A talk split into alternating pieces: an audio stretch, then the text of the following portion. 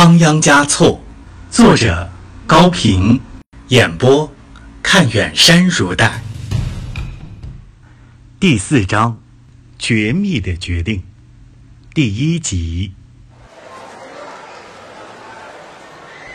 七月的拉萨，中午前后，露天地里的气温还是相当高的。被称为“日光城”的拉萨，太阳光。像银箭一样直射下来，又亮又烫，简直使人觉得西藏的天上有两个太阳。混杂着特种气味的尘土、松枝和酥油燃烧的烟雾，在空气中时浓时淡地搅拌着，即使是双目失明的人，嗅一嗅也会知道这儿是拉萨。在市中心的大昭寺门前，在近郊的布达拉和贾坡日脚下，在环绕着拉萨的林廓路上，在西面的哲蚌寺，北面的色拉寺，东面的甘丹寺，到处是磕头拜佛的人群。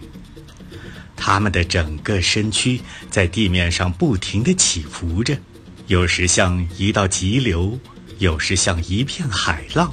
却没有喧嚷，只是默默地重复着，萌生着、加深着自己的信仰。年年、月月、天天，总是呈现出相似的景象：各式各样的佛像，各式各样的男女，各式各样的祈求，各式各样的许诺，交织着、汇集着，构成了拉萨。特有的生活旋律，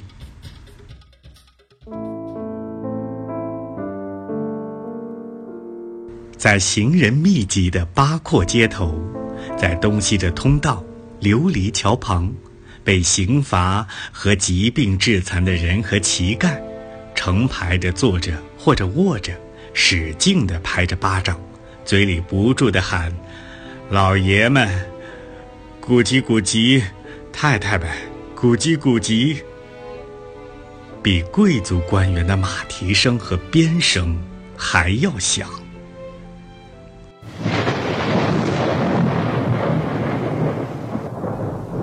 高原的天气变化的特别迅猛，风和日丽的正午，突然一阵狂风拔地而起，乌云向山后的伏兵扑了过来，刺眼的闪电。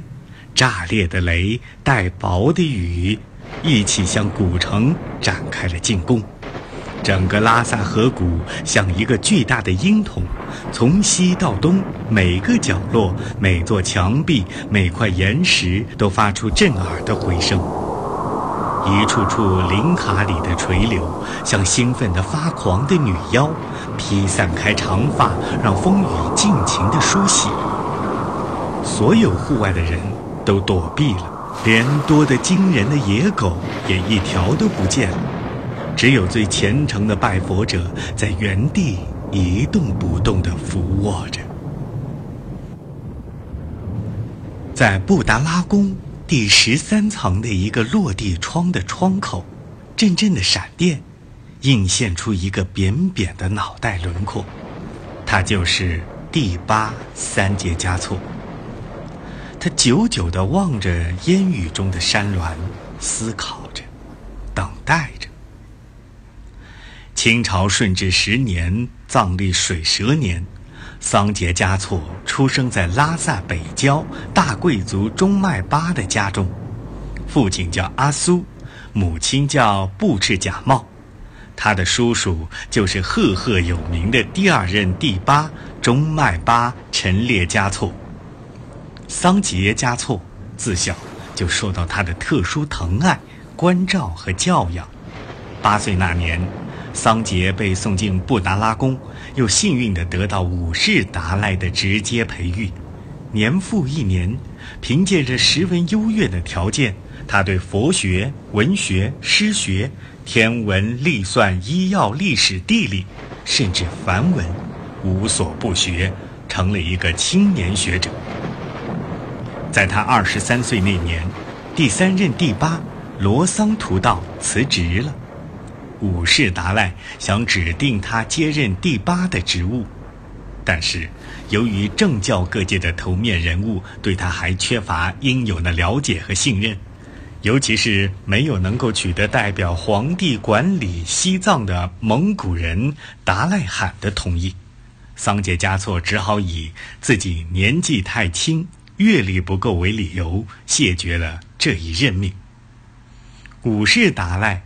也只好另外推举一位名叫罗桑金巴的寺院总管来担任第四任第八。三年以后，罗桑金巴又辞了职，五世达赖专门颁发了一份文告，向三大寺的僧众详细介绍桑杰嘉措的品质、学识和能力，为他制造舆论，为他求得支持。五世达赖。还在文告上按下两只手印，用工笔书写后贴在布达拉宫正门的南墙上。达赖罕终于含着疑虑和警惕的眼神点了头。桑杰嘉措在他二十六岁的时候当了第八，这是康熙十八年的事了。从那以后。直到五世达赖圆寂的前三年里，桑杰嘉措实际上掌握了政教大权。因为一来五世老了，身体不佳；二来五世也想多给桑杰一些锻炼的机会，所以一般的事务自己就不大管了。现在，五世达赖圆寂后又已三年了。这三年是他有生以来最感棘手和头疼的时期，也是他最感兴奋和自豪的时期。